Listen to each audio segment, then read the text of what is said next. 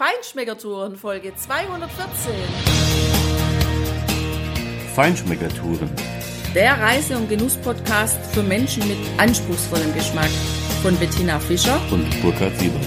Hier lernst du außergewöhnliche Food- und Feinkostadressen, Weine und Restaurants kennen. Begleite uns und lass dich von kulinarischen Highlights inspirieren.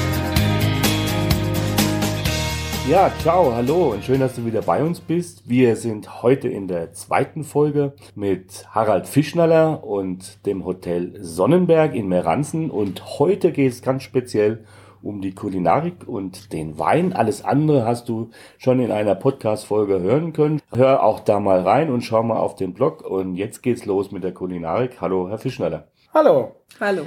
Eine ganz wichtige Sache ist für uns als Feinschmeckertourer, als Feinschmecker-Guides natürlich immer speziell das kulinarische Konzept und natürlich auch das Weinkonzept. Da bieten Sie ja unheimlich viel in Ihrem Haus. Was ist denn so Ihre Grundphilosophie in der Küche und auf dem Tisch? Ja, Grundphilosophie, wir wollen eigentlich gute Produkte, regionale Produkte unseren Gästen nahebringen, sind vorwiegend auf die Südtiroler und italienische Küche spezialisiert. Internationale Gerichte findet man natürlich auch bei uns, aber vorwiegend eben die italienische und äh, Südtiroler Küche. Ja, unsere Lieferanten sind eigentlich alle aus der näheren Umgebung. Wir kaufen nur oder so, so gut es möglich ist regional ein, haben ein sehr junges und kreatives Küchenteam.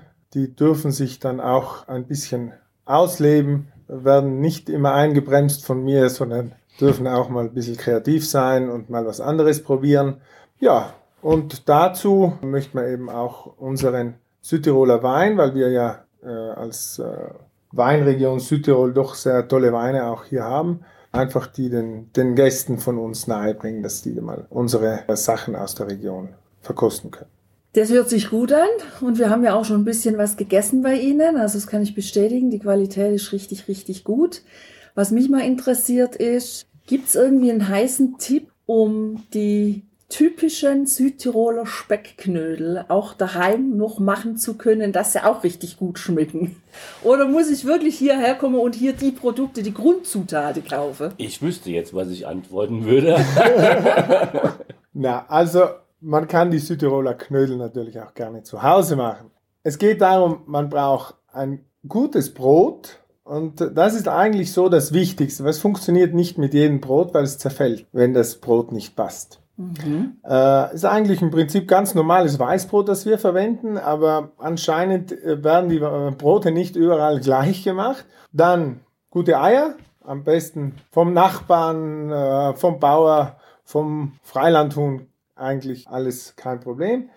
Dann nehmen wir einen guten Südtiroler Speck dazu und ja, eine frische Milch und ein bisschen Mehl und Zwiebel und ein paar Kräuter und dann steht dem nichts mehr im Wege. Ich gebe Ihnen auch gerne ein Rezept nachher. Ja, sehr gerne. Da bin ich sehr heiß drauf. Also das hört sich ja jetzt so ganz easy an.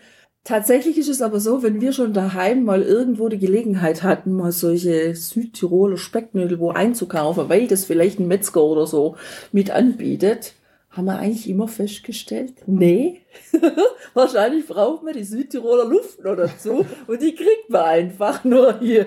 Also das denke ich auch, die Kräuter allein schon. Ja. ja. Natürlich das Brot, was ja hier auch wirklich fantastisch aromatisch ist. Ich liebe diese Brotsorten mit den, mit den Kräutern, mit den, mit den Gewürzen, mit den, vor allem Anis auch da drin. Das schmeckt einfach super und das kriegst du bei uns nicht. Und deshalb hätte ich natürlich gesagt, kann man versuchen, aber immer ist besser herzufahren. Und das ist auch mein Tipp für dich, lieber Hörerinnen und lieber Hörer.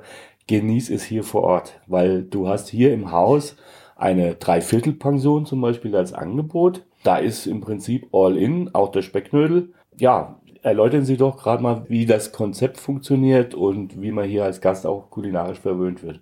Ja, das beginnt beim Frühstück. Also bei uns kann man frühstücken von sieben oder halb acht Uhr bis halb elf Uhr, also relativ lange. Dann bieten wir natürlich mittags für die Wellnessgäste, die jetzt mal nicht auf dem Berg sind um, um Mittag oder, oder sich irgendwo außerhalb befinden, sondern den Tag mal hier im Hotel verbringen wollen, bieten wir mittags von 12 bis halb zwei ein warmes Gericht und Nudelgerichte an. Die gibt's immer, die Nudelgerichte, und sonst das warme Gericht, das wechselt immer. Dann gibt's ein paar Antipasti, Salate, dann anschließend natürlich Kuchen und den Südtiroler Apfelstrudel natürlich darf auch nicht fehlen. Obst, Fruchtsalat, Joghurt äh, gibt's eigentlich den ganzen Tag bis, bis halb fünf am Nachmittag. Und dann am Abend geht's ab halb sieben wieder los mit unserem äh, Abenddinner. Hier äh, ist dann täglich ein bisschen was anderes geboten. Es gibt äh, einen Tiroler Abend, es gibt einen italienischen Abend. Wir haben ein Gala-Dinner natürlich auch, manchmal auch musikalisch begleitet oder dann am Abend so ein bisschen musikalische Unterhaltung in der Hotelbar. Generell haben wir täglich ein wechselndes äh, Gourmet-Menü und sollte man mal nichts vom Gourmet-Menü finden, haben wir immer so Alternativgerichte, wo man eben auch einen Knödel täglich findet oder ein paar Schlutzkrapfen, die haben wir auch täglich auf der Karte. Man kann auch mal einen Wiener Schnitzel bestellen, das haben wir auch auf den Alternativgerichten. Wenn jemand mal sagt, ja, jetzt nach fünf Tagen, jetzt will ich wieder mal einen Wiener Schnitzel essen und nicht jeden Tag die Rinderlende oder ein äh, Schweinemedaillon, sondern heute möchte ich mal ganz ein uriges Wiener Schnitzel haben. Dann ist das auch möglich natürlich. Naja, also das hört sich ja eher mehr nach Vollpension als wie nach Dreiviertelpension an, weil ich kann ja wirklich von, wirklich von morgens um sieben bis abends fast durchgängig essen, was wir auch schon mal durchprobiert haben und was uns auch wirklich sehr gut schmeckt, weil alles schön frisch ist. Und was uns auch sehr gut gefällt, ist gerade beim Abendmenü, dadurch, dass es ja mehrere Gänge sind, dass die Portionen wirklich so sind, dass sie einen nicht überfordern. Also die, die, die Menge, die finden wir sehr, sehr angenehm. Es ist auch sehr schön angerichtet und gerade heute bei dem Abendmenü, da habe ich jetzt mal was von der Rückseite gewählt, also von der Alternativkarte und da kommen wir jetzt nochmal zum Thema Schlutzkrapfen. Den Begriff, denke ich, kennen viele von unseren Hörern und Hörerinnen, aber was steckt denn jetzt genau hinter diesem Begriff? Auf was darf ich mich heute freuen? Schlutzkrapfen sind eigentlich Südtiroler Ravioli. Mhm. Ja, die sind aus einem äh, Roggenteig gemacht, gefüllt klassisch immer mit Spinat und Topfen. Also das ist der Quark. Ja, werden dann äh, wie ein Ravioli ganz normal im äh, Salzwasser gekocht. Klassisch angerichtet werden die mit Parmesan, brauner Butter und äh, Schnittlauch. Ja, das hört sich gut an. Ja, ich habe mich trotzdem für das Chardonnay Weinsüppchen entschieden. Also ich habe da gestern auch bei dem Menü ähm, beim Hauptgang tatsächlich, ich bin jetzt nicht der Vegetarier, überhaupt nicht, aber ich esse auch ganz gern mal, sehr gern mal auch was Vegetarisches, wenn es wirklich was mit Pfiff hat. Und das war eine gratinierte Artischocke mit Gemüsen auf einem weißen Selleriemus und Trüffel. Und dieses Gericht, also ich fand's in der Aromatik richtig klasse, sehr dicht, sehr, sehr, sehr präsent und hat mir das Fleisch überhaupt nicht gefehlt. Also wer denkt sich diese Kreationen aus? Ist das Ihr junges Team in der Küche, was Sie vorhin angesprochen haben, wo Sie sagen, hier, macht ruhig mal. Genau. Wäre das jetzt so ein Gericht, wo Sie vielleicht gesagt hätten, nö, aber Sie sagen dann doch, macht? Genau. Also so ist das. Äh, ich lasse den Jungs in der Küche dann relativ äh, freien Lauf dann kommen eben solche Gerichte raus, wo die auch mal eine Artischocke mit einem Trüffel verbinden. Und die Resonanz ist äh, sehr gut von den Gästen, muss ich sagen. Und deshalb äh, möchte ich das auch so beibehalten und die Jungs sind auch motiviert. Absolut. Ein Gruß an die Küche, das war klasse und ist genau das positive Feedback, was ich auch sehr gerne gebe. Ja, dazu habe ich mich natürlich auch für einen roten entschieden, weil ich dachte, das passt so mit dem Trüffel. Und da wäre ich jetzt auf dem Weg zu ihrer Weinkarte was mir sehr gut gefallen hat, dass sie richtig üppig bestückt ist. Sie müssen einen großen Weinkeller haben. Und die, ja, die Struktur dieser Weinkarte hat mich sehr angesprochen, nämlich die Südtiroler Weine hier im Prinzip nach den Rebsorten vorzustellen und dann in einem kurzen Einstieg so ein bisschen die Charakteristik zu erläutern, wie diese spezielle Rebsorte jetzt in der einen oder anderen Region in, im Ausbau dann am Ende ihren Charakter zeigt.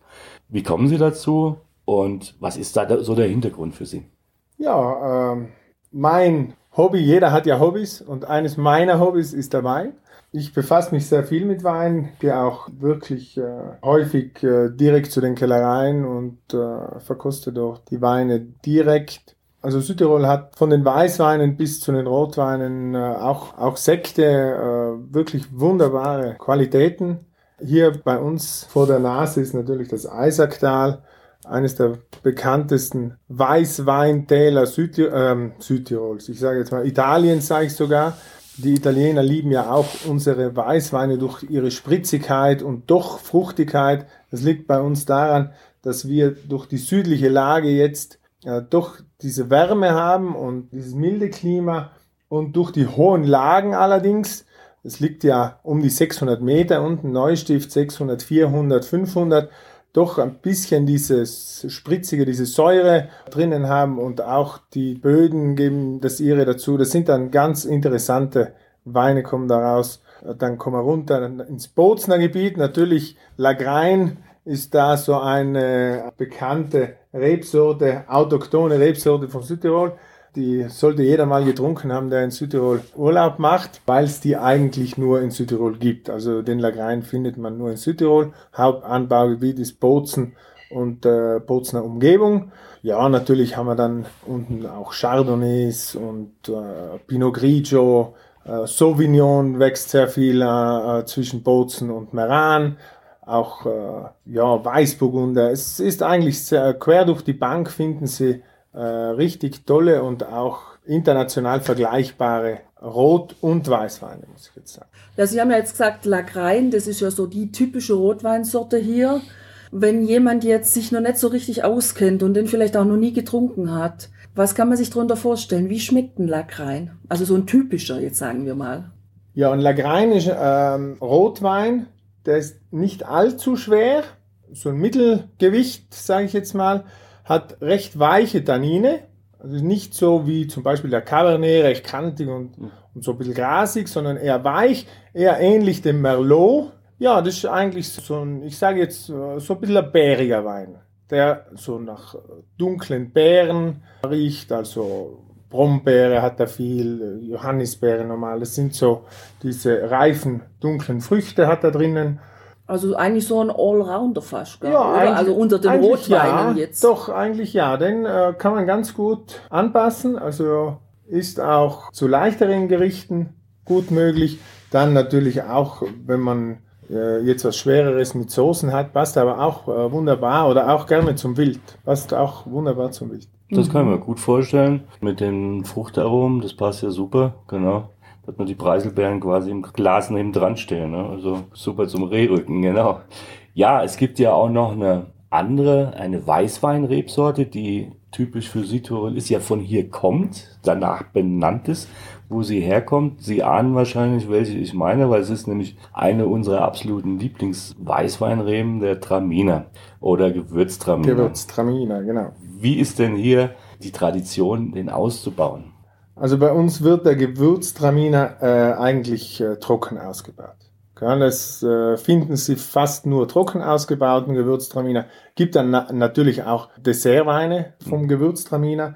Allerdings der Südtiroler trinkt den Gewürztraminer eigentlich als Aperitif oder auch natürlich zu guten Käse oder auch zu einem Foie Gras zum Beispiel, passt der Gewürztraminer auch gut. Auf jeden Fall fast nur trocken ausgebaut hat immer ein bisschen Restsüße natürlich und dieses aromatische, so wie es eben ist eine aromatische Rebsorte der Gewürztraminer, aber trocken ausgebaut wird.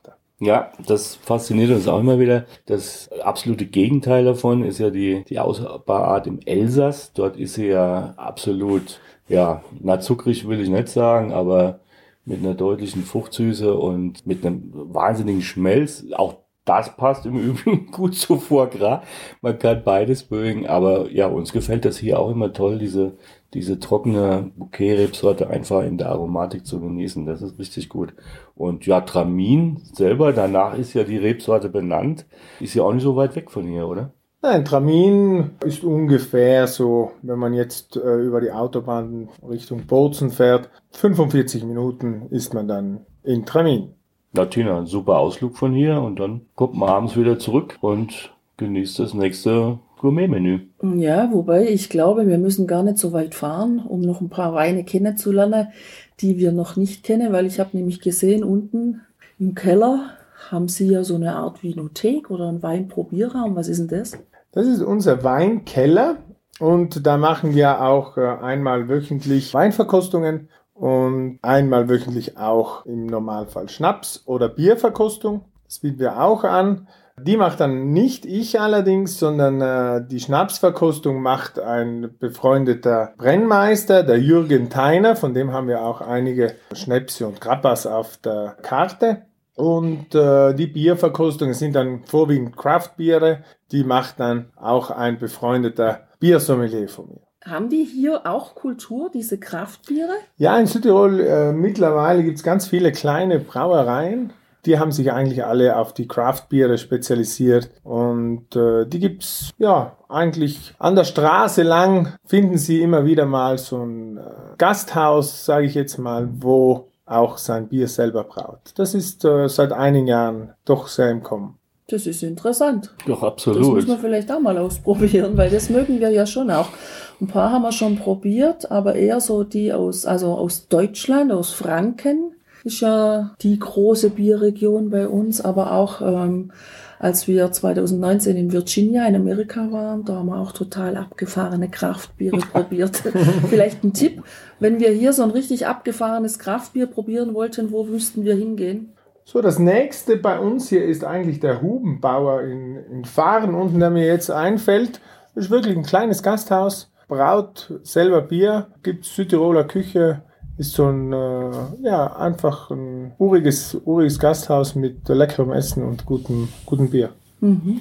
Interessant. Das klingt spannend mal, wenn man tagsüber ein bisschen unterwegs ist, Mhm. mal eine Einkehrschwung zu machen. Ja, also Südtirol ist Genießerland, das haben wir wieder mal richtig festgestellt. Und das ist ja hier im Haus bei Ihnen auch ein absoluter Schwerpunkt, also die Wellness von innen, sage ich mal.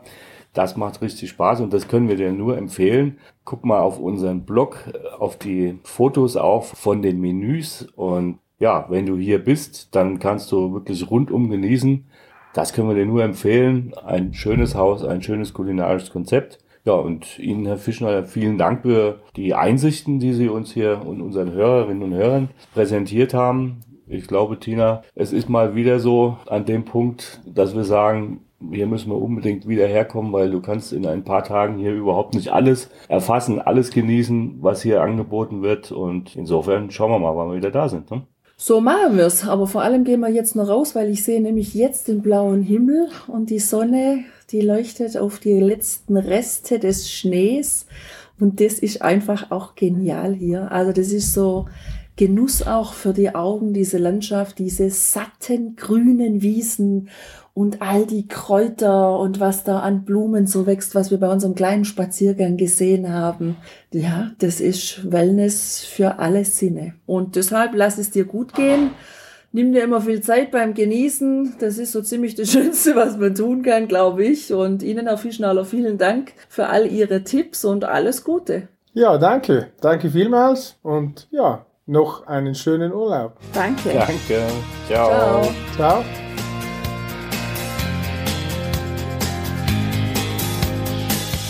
Hier endet dein Genusserlebnis noch lange nicht.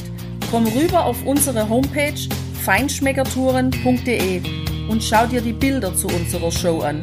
Dort findest du auch wertvolle Links zu den heutigen Empfehlungen.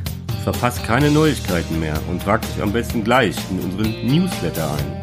Wir freuen uns auf deine Anregungen für weitere Episoden und einen regen Austausch mit dir. Viel Spaß beim Genießen, denn du weißt ja, Wahrer Reichtum besteht nicht im Besitz, sondern im Genuss. deine Feinschmecker Guides Bettina Und Burkhard.